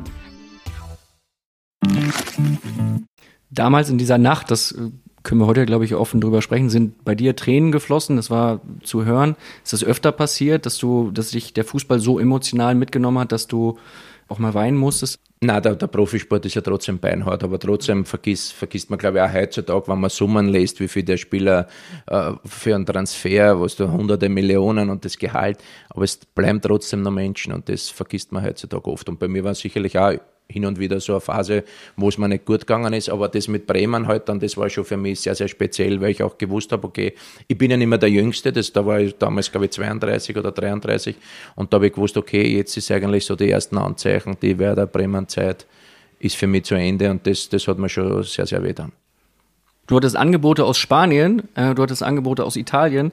Johann Cruyff hat einst über dich gesagt, der große Johann Cruyff, damals in Barcelona ja. am Werk, Andi Herzog ist ein kompletter Fußballer, einer der besten Mittelfeldspieler in Europa. Er wollte dich zum FC Barcelona holen. Warum hat das nicht geklappt? Also das habe ich so eigentlich nie gehört. Das macht mich jetzt schon stolz, weil der Johann Greuf war einer, der seine Zeit im Fußball geprägt hat. Als Spieler, als Trainer hat er den Fußball revolutioniert auch und ist eigentlich eine Spielweise, die mir extrem gefällt. Und das war eben damals auch in der Zeit, wo wir mit Werder Bremer Meister waren, haben wir das nächste Jahr dann gespielt wo Werder Bremen Europapokal der Pokalsieger geworden ist. Äh, Barcelona hat die jetzige Champions League gewonnen, dann war das Supercup-Finale mit Hin- und Retourspiel. Das erste Spiel in Bremen war 1-1 und dann am, Retour, ähm, am Hinflug nach Barcelona sitzt der Otto Rehagel vor mir im Flugzeug, lest die Bildzeitung, Überschrift Barca holt Herzog für 1,5 Millionen netto, Villa mehr, Ferrari hin und her und auf einmal dreht sich der Otto um und sagt, Andreas Junge, warum erzählen Sie mir nichts? Sag ich, Trainer, ich weiß ja selber nicht, aber kann ich das bitte kurz einmal lesen? Bin natürlich aus allen Wolken geflogen. Fakt war, dass wir den nächsten Tag gespielt haben, haben 2-1 verloren und glaube ich nach 10 Minuten oder 15 Minuten ist, ist der Oliver Reck ausgeschlossen worden. Wir waren in Unterzahl und das Spiel war für mich eigentlich wie ein Waldlauf. Ich habe den ganzen das ganze Spiel fast keinen Ball berührt. Wir sind nur hinterhergelaufen, hätten eigentlich 7-8-0 verlieren müssen. Der Hansi Gundelach hat damals überragend gehalten und ich habe halt eine richtig schlechte Leistung abgeliefert, weil von mir war, ist immer erwartet worden, dass ich Tore vorbereite, Tore schieße und wir waren eigentlich nie im Ballbesitz, durch das war meine Leistung schlecht und dann war eben die Pressekonferenz und dann ist der Otto Rehagel gefragt worden, also Herr Rehagel, was sagen Sie eigentlich zu dem, äh, zu dem Gerücht oder zu der Situation, dass Barcelona äh, in Andi Herzog holen will? Hat er gesagt, na, das weiß er nicht, aber wenn ich so spiele wie heute, würde er mir empfehlen, dass ich nicht Ferrari fahre, sondern Trabi. Und das war für mich auch eine Geschichte in meinem Leben, wo ich natürlich auch lachen habe müssen. Am Anfang war es bitter, weil ich wollte da zeigen in Barcelona, dass ich ein richtig guter Spieler bin, dass ich dort mitspielen kann, aber ich glaube, nach der Niederlage war das Thema dann auch ein bisschen ad acta gelegt. Dann haben sie geholt den Richard Witschke, einen ähnlichen Spieler wie ich, aber ich denke, dass er ein bisschen mehr Dynamik gehabt hat. Also da hätte ich mir schon zutraut, dass ich den auch putzen kann. Der Holländer damals. Der Holländer, ja.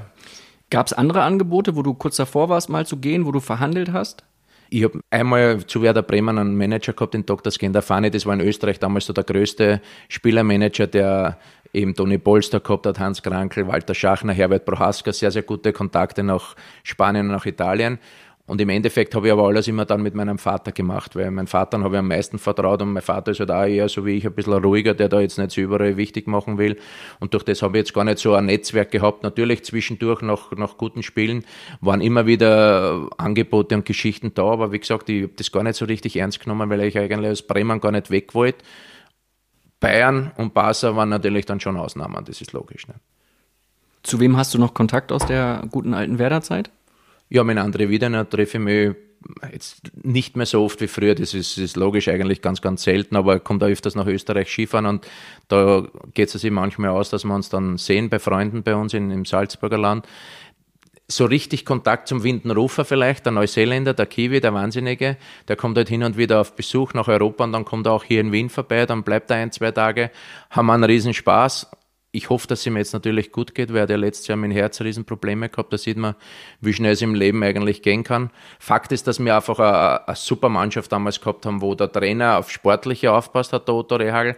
Und die Beate Rehagel hat so geschaut, das Gleiche, was für die Spieler zählt, das für die Spielerfrauen auch ist. Und die haben auch eine sehr, sehr enge Freundschaft alle gehabt, aber im Laufe der Jahre verläuft sich das halt auch immer wieder, aber trotzdem haben wir noch zu, zu einigen guten Kontakt.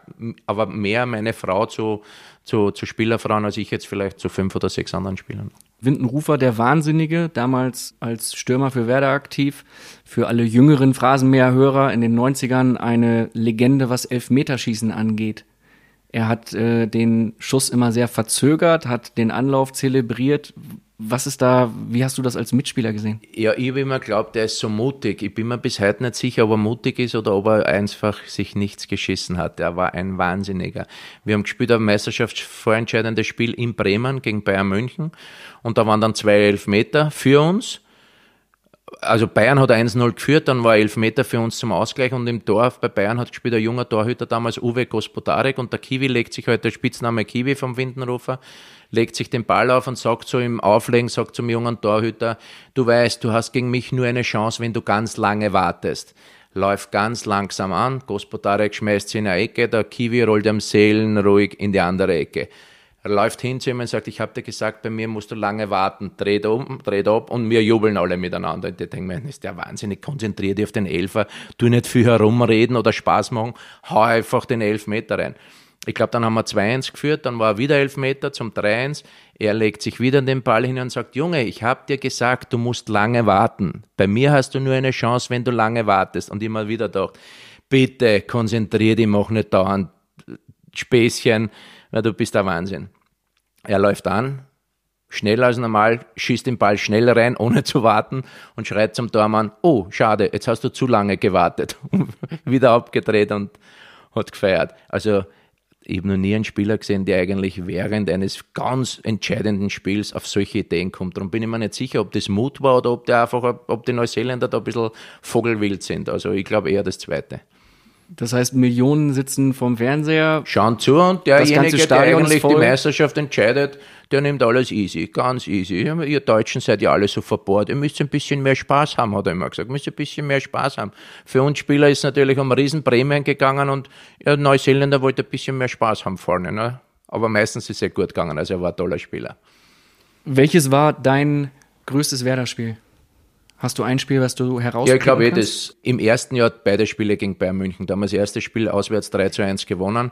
Da habe ich, glaube ich, ein Tor vorbereitet, eins selber geschossen. Das war für mich so der Durchbruch in Deutschland. Dann das Retourspiel, äh, wo wir 4-1 gewonnen haben, da habe ich einen, ein Tor geschossen und die, eben die zwei äh, besprochenen Elfmeter beide rausgeholt. Viele haben gesagt, es waren keine Elfmeter, für mich waren es ganz klare Elfmeter. Man kann sich die Szenen heute noch bei, YouTube, bei YouTube anschauen. Also wer bei YouTube Andreas Herzog, Elfmeter Bayern München eingibt und dann sieht, dass du, ja, sagen wir mal so, sehr bemüht bist, im 16er die Hand von Uwe Gospodarek zu treffen. Zu, zu treffen. Nein, ich glaube, er, war, er war ein bisschen zu spät dran. Ich habe genau gewusst, ich gehe jetzt in den Strafraum rein und er kommt sicher zu spät und ich muss mir den Ball nur ein bisschen zur Seite vorlegen. Und dann habe ich mir den Ball vorgelegt und dann hat er mich erwischt. Und das ist für mich ein ganz klarer Elfmeter. Würde der Videoschiedsrichter heutzutage im Keller in Köln auch Elfmeter geben bei ja, der Szene? Das, ich glaube, 50 Prozent würde sagen ja, 50 Prozent würde sagen nein. Das ist genauso, wie sie es jetzt machen, weil der Videoschiedsrichter sollte eigentlich keine Fehler machen. Und ich denke, in den letzten Jahren oder im letzten Jahr sind auf der ganzen Welt trotz Videobeweises extrem viele Fehler passiert. Nicht? Und das ist das ist eigentlich schon komisch. Das ist immer gut, dass du den Wiener Schmäh mitbringst, weil selbst äh, auf so eine Frage kannst du dann noch sehr charmant antworten und äh, dich da rausschlawinern. Rausschlawinern? Nein, ich sage, für mich waren es ganz klare Elfmeter. Sie waren zwar irgendwie von mir geschickt herausgeholt, aber der Torhüter muss halt in der Situation schon aufpassen, weil wenn ich einen Kontakt suchen will und er gibt mir die Möglichkeit, wäre ich ein Vollidiot, wenn ich ihn damals nicht gesucht hätte. Und wir haben 4-1 gewonnen und das war wahrscheinlich das meisterschaftsentscheidende Spiel. Willi Lemke hat eine zweite Frage, die er eben schon so, angekündigt hat. Hier kommt sie. Zweite Frage. Da erinnere ich mich ganz besonders gern. Mein letztes Spiel für Werder Bremen im Mai 1999. Wir spielten im DFB-Pokal gegen die Bayern. Da würde ich gerne mal so deine Gefühle nochmal erfahren, wie es dir ging gegen deine alten Mannschaftskameraden von Bayern München im Bremer Team zu stehen und dann so unglaublich sensationell zu gewinnen. Das würde mich freuen, wenn ich was zu, dazu hören würde und ganz, ganz herzliche Grüße zu Hause von Willy Lemke. Ciao. Danke, Willi. Ja, Fakt ist, dass es natürlich immer noch in Erinnerung ist, das ist ganz klar, aber es war für mich was Besonderes. Es war ja für Bremen, obwohl wir, obwohl Werder Bremen relativ oft im Pokal sehr, sehr erfolgreich war, waren wir ganz klare Außenseiter. Wir haben gewusst, wir müssen den Spiel, den Spielrhythmus der, der Bayern irgendwie knacken. Also wir dürfen nicht uns alles gefallen lassen. Es hat auch viele Diskussionen und Streitereien mit dem Schiedsrichter gegeben und ich war Kapitän bei Werder und wollte halt einmal dazwischen gehen. Ah, da war ich glaube ich gar nicht mehr Kapitän, weil da war der Thomas Schaaf, davor war Felix Mager Trainer, da bin ich dann abgesetzt worden als Kapitän. Und ich habe gesagt, wir müssen einfach schauen, dass wir, dass wir uns nichts pfeifen. Wir müssen einfach einen, einen, einen super Tag erwischen. Und ich habe aber nur 30 Minuten einen super Tag erwischt, weil dann bin ich von Thomas Linke gefault worden und bin dann, habe die Nacht im Krankenhaus verbracht. Werder hat in mir Elfmeterschießen den Pokalsieg geholt. Ich habe mich natürlich noch gefreut, aber habe dann eben durch einen riesen, riesen Bluterguss, da muss man irgendein Blutgefäß im Oberschenkel durchtrennt worden sein, weil ich dann einen, einen, einen Bluterguss gehabt, der angeblich 15 mal 8 mal 7 Zentimeter, also wie so ein richtiger Leberkäse, wie man in Österreich zum Kaufen kriegt, zum Essen, habe ich im Oberschenkel drinnen gehabt und da war eben die Gefahr, dass dann der, der Bluterguss die Nerven im Oberschenkel abtrennt und dann wollten sie mal in Berlin im Krankenhaus den Oberschenkel aufmachen, damit das Blut rausfließen kann. Und ich meine, ich war zwar schon ein bisschen ein erfahrener Spieler, haben wir gedacht, die werden jetzt ein kleines Loch reinmachen und das Blut wird abbrennen. Und der hat gesagt, nein, nein, sie müssen da oben von der Popspacke bis runter zum Knie alles auftrennen und dann muss das alles raus. Ich, ja, und was passiert dann nachher? Das kannst du ja nicht leicht zusammennähen.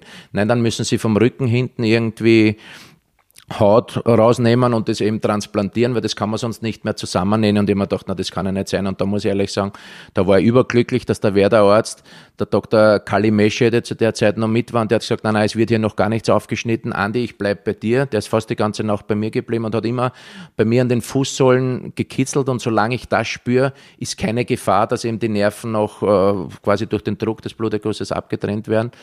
Und haben wir eigentlich die, so die, die Operation erspart.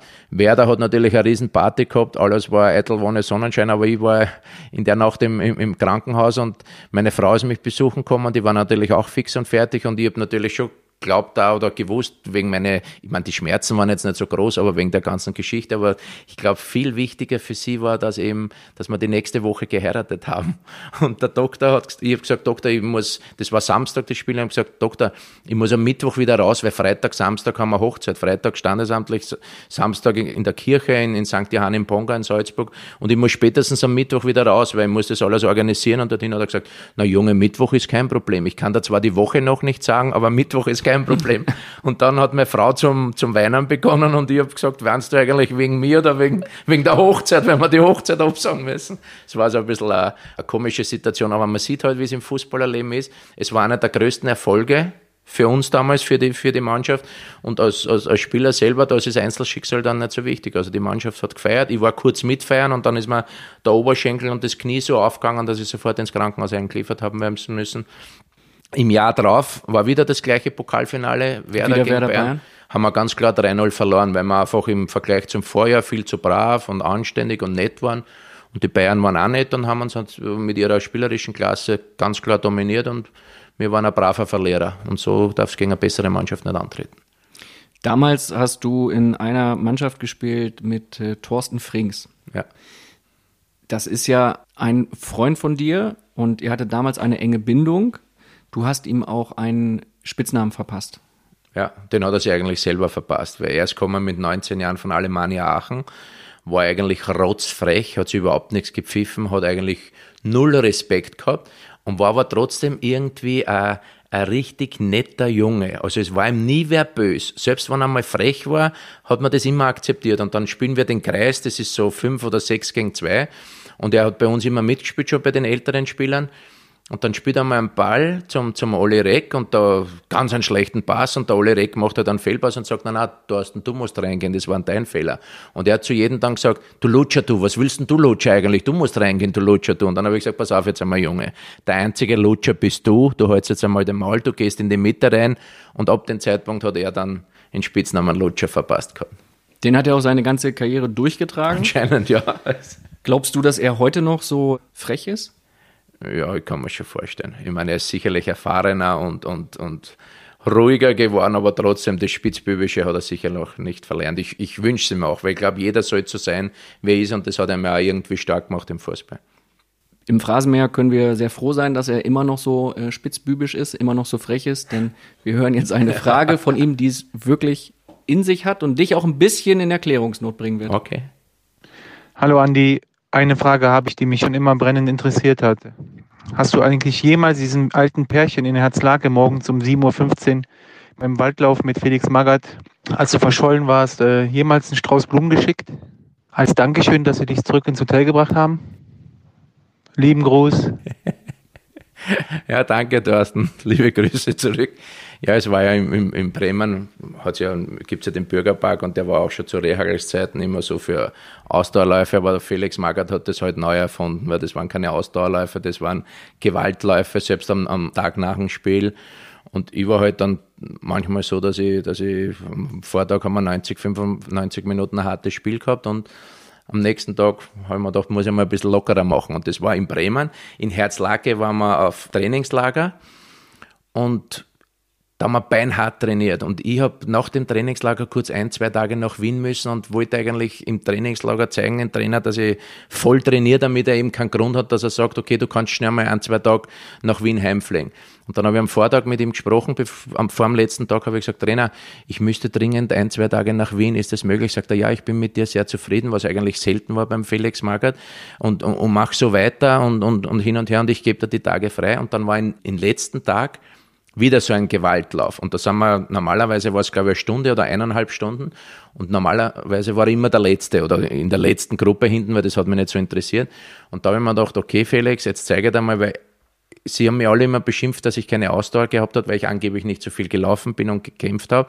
Aber dann, wie leider diese Laktatmessungen gekommen sind, bin ich leider überführt worden, dass ich doch immer einer, einer der, der, Besten war. Also ich hätte eigentlich bei den Waldläufen immer vorne dabei sein sollen. Wurscht, Felix Magath neben mir, ich laufe eine Stunde, eine Stunde zwanzig wie eine Maschine neben ihm und denke mir so, jetzt ist das fertig und dann war so ein kleiner Anstieg und da habe ich, hab ich noch im Spaß gesagt, na Trainer, komm, bumm, und bin da raufgesprintet, weil ich glaubt habe, es ist fertig und bleib oben stehen, war so 10, 20 Meter vorne und bleib stehen und wollte halt dem Felix Magath einmal davonrennen, weil er war ja damals noch extrem fit. Und ich bleibe oben stehen auf dem Hügel und er läuft weiter. Und ich sage, wie? Was? Sind wir noch nicht fertig? Na, sind wir, glaube ich, noch 20 Minuten weitergelaufen und dann bin ich hinten zurückgesagt, mitten im Wald in Herzlake, habe nicht mehr gewusst, wo ich hingehöre, habe mich total verirrt und dann war eben dieses alte Pärchen, die mich gerettet haben, weil ich glaube, ich würde heute noch irgendwo im, im, im Wald in, in Herzlake herumirren und das ist jetzt natürlich für den Thorsten die, die Geschichte, die auch schon seit Jahren her. Und für den Felix Magath war das auch ein kurzes Zeichen, weil dann hat er gewusst, okay, wenn ein, zwei Spieler verschollen sind, hat er, hat er richtig gut trainiert, richtig hart trainiert, aber es war für mich damals nicht so lustig. Hat er es damals rausgefunden, der Felix Magath, dass du dann. Ja, na, die, die Mannschaft ist mit dem Bus nach Hause gefahren und ich bin, ich glaube, der Lodi Romberg damals, der Holländer, der war, ist zwar noch weitergelaufen, aber der hat kurz vor Schluss WO geben müssen und den habe ich dann zufällig irgendwo im Wald aufgegabelt und wir sind links und rechts, wir waren wahrscheinlich wie, wie im Dschungel, haben uns verirrt und dann sind wir auf eine Landstraße gekommen und da ist ein altes Pärchen, eben ein älteres Pärchen gekommen und die haben uns dann ins Hotel Retour gebracht, sonst würden wir heute noch irgendwo herumirren. Aber was sich der Thorsten alles erinnert, gell? Ja, ich glaube, das, das hat er sich aufgeschrieben. Ja. Der hat bestimmt zu Hause so einen so Blog mit alten Anekdoten und jetzt nacheinander haut er die alle raus. Wahnsinn. Jetzt ist Payback-Time bei Thorsten ja. Rings. Du hast Trainer gehabt wie Rehagel, Magath, Schaf. Von wem hast du am meisten gelernt und bei wem war genau das Gegenteil der Fall? Wo hast du ja, dir nichts abschauen können? Also in, in, Deutschland, ich rede jetzt nur von Deutschland, war sicher der Einstieg bei Werder Bremen für mich durch den Otto Rehagel, der mit paar Spiele vorher schon in Österreich beobachtet hat, auch mit mir schon vorher Kontakt gehabt hat und genau gewusst hat, wenn er mich holt, was er für einen Spieler bekommt, mit welchen Stärken und mit welchen Schwächen. Das war sein großes, seine größte Stärke, dass er Mannschaft halt so zusammenbauen kann. Also ich war der Offensive, der Kreative, hinter mir mit Eils, wo da war, zwei richtige Mannschaftsspieler, zwei Superspieler und die ersten paar Trainingseinheiten waren eigentlich total locker und ich habe mir gedacht, okay, das wird jetzt nur so die ersten zwei, drei Tage sein. Wir sind nur ganz wenig gelaufen, war ich sogar aus Österreich viel mehr gewohnt. Dann ist der Kapitän, der Mirko Vodava, zu mir hergekommen und hat gesagt, Andi, brauchst keine Angst haben, wir werden nicht viel mehr trainieren. Also das Training wird so nicht, nicht, nicht viel härter. Ich habe mir gedacht, das gibt's ja nicht. Wie kann die Mannschaft so gut sein, wenn die so wenig trainieren? Dann zwei Tage später machen wir ein Spielchen, ich mache einen Fallrückzieher, hau fürchterlich daneben, berührt den Ball nicht einmal, Trainer pfeift ab und sagt, so Junge, was soll dieser Blödsinn? Ich habe Sie nicht verpflichtet, dass Sie hier Fallrückzieher machen. Ich wollte schon die Rettung anrufen, dass Sie abtransportiert werden können. Hat er mir eigentlich vor der ganzen Mannschaft ein bisschen bloßgestellt und mir gedacht, ui, na, da muss ich aufpassen. Wenn, selbst wenn das Training nicht so intensiv ist, beim Trainer darf es keine Fehler machen, weil der vernichtet die dann gleich gnadenlos. Nächsten Tag wieder Trainingsspielchen. Damals war es ein bisschen Konkurrent für mich, auch als Spielmacher, der Uwe Hartgen, der hat den Ball und ich möchte von der Seite reingrätschen und merke, dass ich zu spät komme und ziehe die Knie so an und rutsche halt an ihm vorbei, damit ich ihn nicht verletze. Und anscheinend dürfte es auch richtig dämlich ausgeschaut haben. Jedenfalls hat der Otto Rehagel wieder unterbrochen und gesagt, so Jungs, jetzt habt ihr das auch gesehen. Andreas, äh, was sie nicht können, ist reinrutschen. Das will ich von Ihnen auch nicht sehen. Schaut mal, Jungs, das kann er nicht. Der kann Defensive gar nicht. Für das seid ihr zuständig. Mirko, Dieter, Didi und alle und der Junge macht uns das Spiel nach vorne. Und für mich war der erste Augenblick was peinlich, weil man dachte, der steht mir jetzt vor der Mannschaft bloß. Aber im anderen Augenblick war es für mich natürlich ein extremes Zeichen, dass der Trainer genau weiß, was ich kann und was nicht und was ich in die Mannschaft einzubringen habe. Und durch das ist von Beginn eigentlich in Bremen sehr, sehr gut für mich gelaufen. Bei welchem Trainer hattest du so das gegenteilige Gefühl, wo hast du gesagt, Mensch, mit dem komme ich wirklich gar nicht klar oder so möchte ich als Trainer niemals sein, so wie er jetzt ist?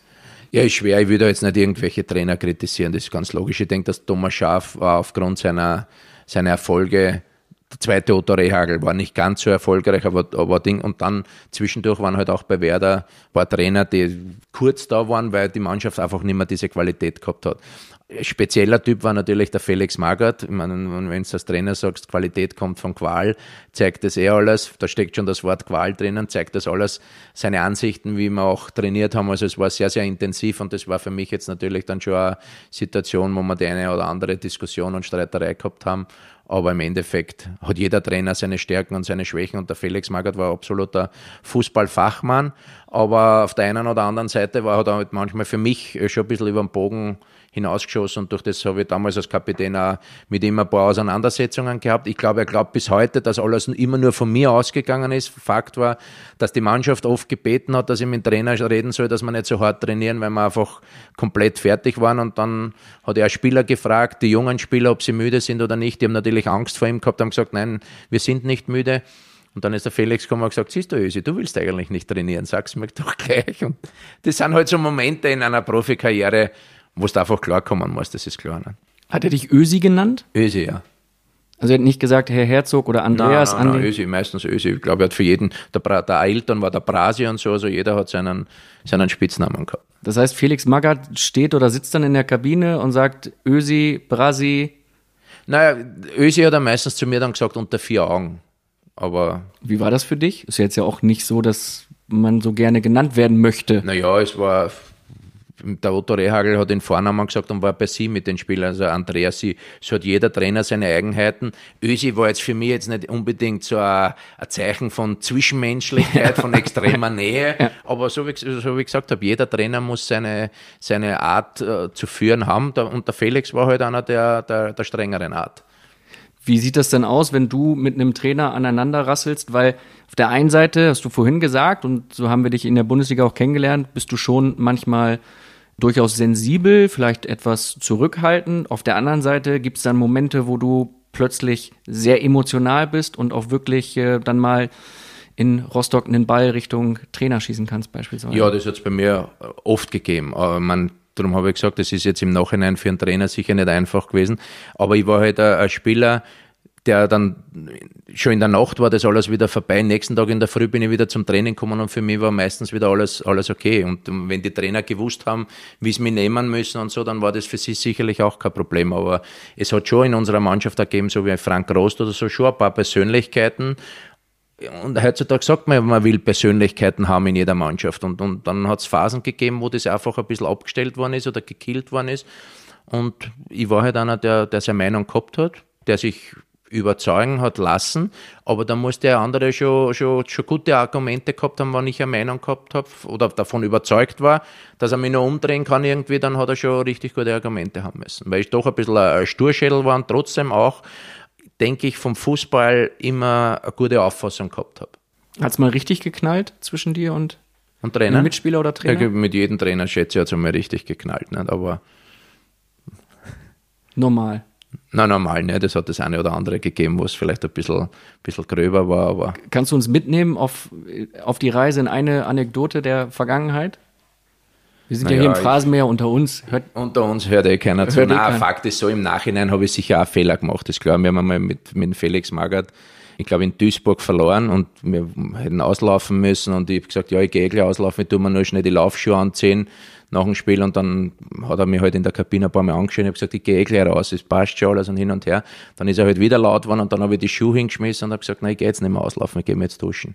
Und das hat er natürlich nicht akzeptiert, das ist klar, da hat er dann mir angeschrien, auch in der Dusche und habe gesagt, Trainer, es ist gut, bin, bin dann in den Mannschaftsbus gegangen und da habe ich gewusst, okay, jetzt ist richtig vorbei, also morgen wird es sicher Aussprache geben im Präsidium und dann wird es richtig knallen und das muss ich aber akzeptieren, weil da habe ich einen Fehler gemacht, habe über den Bogen hinausgeschossen und das kannst du als Trainer auch dann nicht, nicht, nicht gefallen lassen. Das sehe ich jetzt als Trainer. Das ist logisch.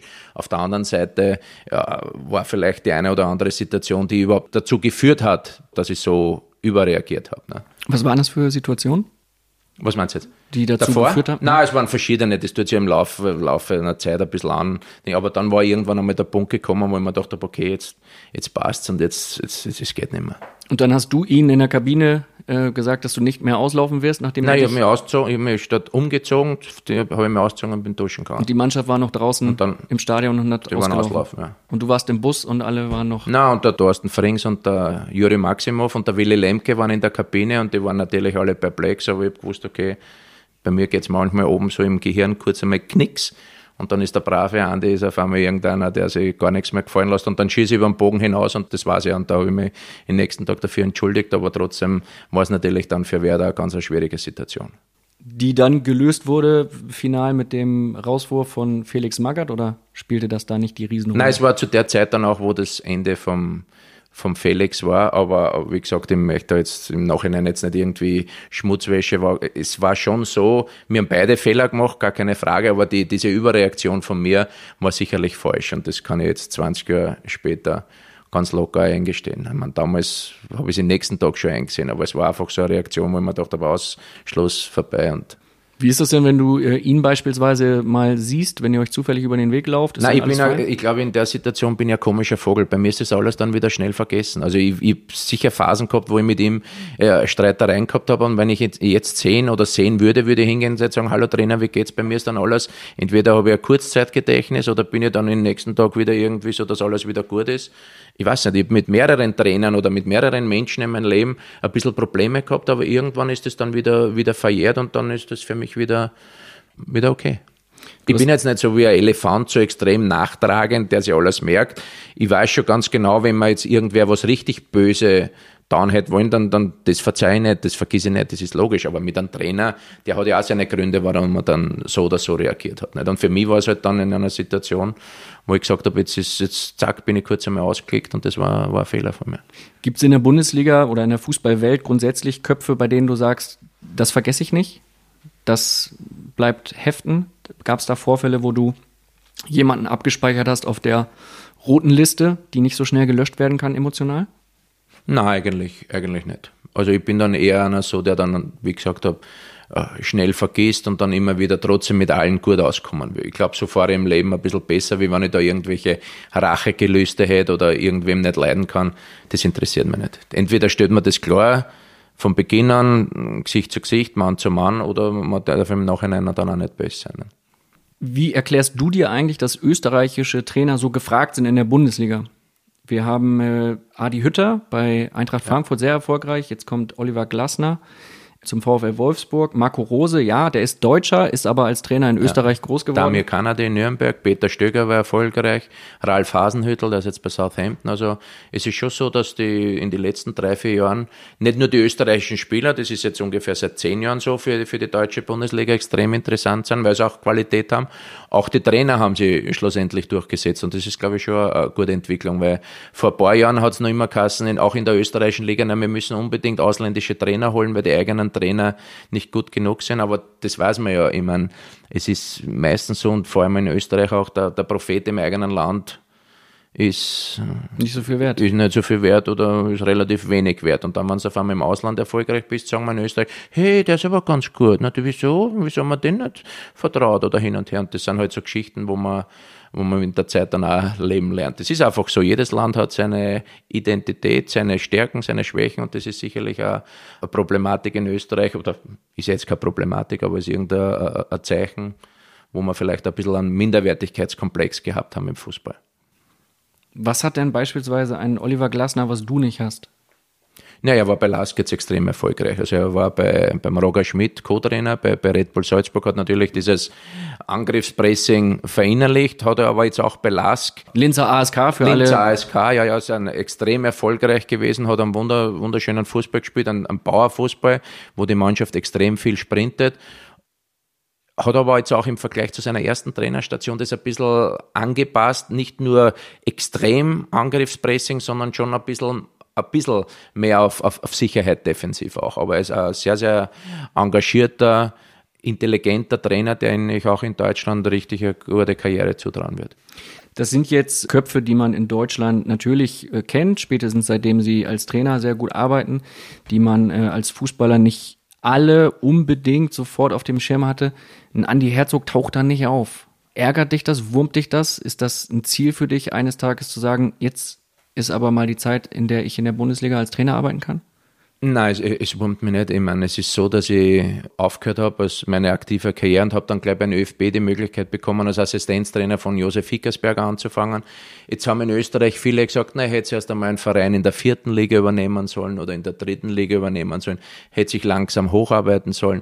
Ich muss mir einer erzählen, wenn es die Möglichkeit hast, gleich bei der Nationalmannschaft dazuzulernen, dann bei der Heimeuropameisterschaft zu sein 2008. 2008, dass dann sagst, nein, trainiere lieber einen Viertligisten in Österreich, na, dann muss ich nicht dumm sein, sondern muss ich ein Volltrottel sein, es tut mir leid. Und das ist mir halt in Österreich teilweise dann schlecht ausgelegt worden, aber mich hat das eigentlich nie im Großen und Ganzen so interessiert, was andere Leute von mir denken. Das habe ich als junger Spieler gehabt. Wie zu Werder Bremen gekommen bin, hat die Mehrheit in Österreich gesagt, ah, in drei Monaten ist er eh wieder da, der schafft es eh nie, der ist viel zu was weiß ich, weich oder in drei Monaten ist er wieder da. Ja, sie haben sie nur um neun Jahre gehört, weil es waren neun oder zehn Jahre und ein paar Monate. Also es war für mich einfach immer so, äh, kümmere dich nicht, was die anderen sagen, sondern du musst einfach mit deinem eigenen Leben glücklich werden. Jetzt habe ich beim ÖFB einen super Job gehabt, war dann U21 Nationaltrainer, hätte dann auch die, von meiner Seite aus geglaubt, dass ich irgendwann einmal als Nationaltrainer Österreichs in Frage kommen könnte, wo drei oder viermal immer die Situation war, entweder ich oder der andere, dann ist immer der andere geworden. Das musst du dann auch einmal akzeptieren, dass du sagst, okay, dann hast du anscheinend doch nicht so das, das Standing oder das Ansehen in Österreich. Und dann habe ich fünf Jahre bei Jürgen Klinsmann arbeiten können, als sein Assistenztrainer und als Olympiatrainer vom amerikanischen Nationalteam. Und ich muss ehrlich sagen, die fünf Jahre möchte ich gegen nichts tauschen, also gegen nichts. Also das waren einmal in Amerika zu, zu leben, dort zu arbeiten, den Fußball weiter voranzubringen, in der Zusammenarbeit mit, mit Jürgen. Das war für mich eine fantastische Zeit. Und wenn dann die Trainer, wenn dann viele sagen, na, aber jetzt, der hat noch nie einen Verein trainiert und noch nie, den, ja, das, da haben sie dann auch recht. Ich habe noch nie eine Clubmannschaft trainiert, jetzt bin ich Nationaltrainer in Israel. Denke, dass es momentan ganz gut läuft. Ich habe meine Prinzipien, ich habe meine, meine Philosophie und äh, das ist gut so. Und jeder soll sich denken, was er will. Ich meine, es gibt diese Trainer, es gibt diese Trainer, es fehlen viele Wege zum Erfolg, aber ich lasse mich von meinem Netz nicht irgendwie abbringen. Das habe ich als Spieler auch schon nicht gemacht. Wir sprechen im äh, zweiten Teil des Phrasenmeers über Israel, wir sprechen über Jürgen Klinsmann, wir sprechen auch über deine dein Standing hier in Österreich. Du bekommst Fragen gestellt von Kollegen, die mit dir in der Nationalheft gespielt haben, die es wirklich, wirklich wissen wollen, wo ich beim Empfang dieser Nachricht schon ein bisschen zurückgeschreckt bin und habe gedacht, Hoppla. Wieso, du das nicht gleich gelöscht? Hoppla. Gleich löscht. Da könnte der Andi durchaus mal die Hupe, die hier immer noch zwischen uns steht, die wir in Teil 1 noch gar nicht äh, benutzt haben, die könnte er da durchaus mal gebrauchen.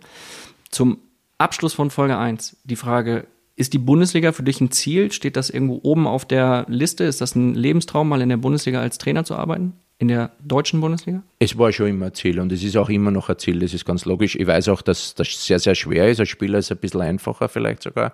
Als Trainer gibt es halt momentan ein Überan Überangebot an, guten Trainern und wenn man sich jetzt die letzte Entwicklung anschaut von Trainern, wie schnell das, dass du entlassen wirst, dass neue Trainer kommen, der wird nach ein paar Wochen wieder entlassen.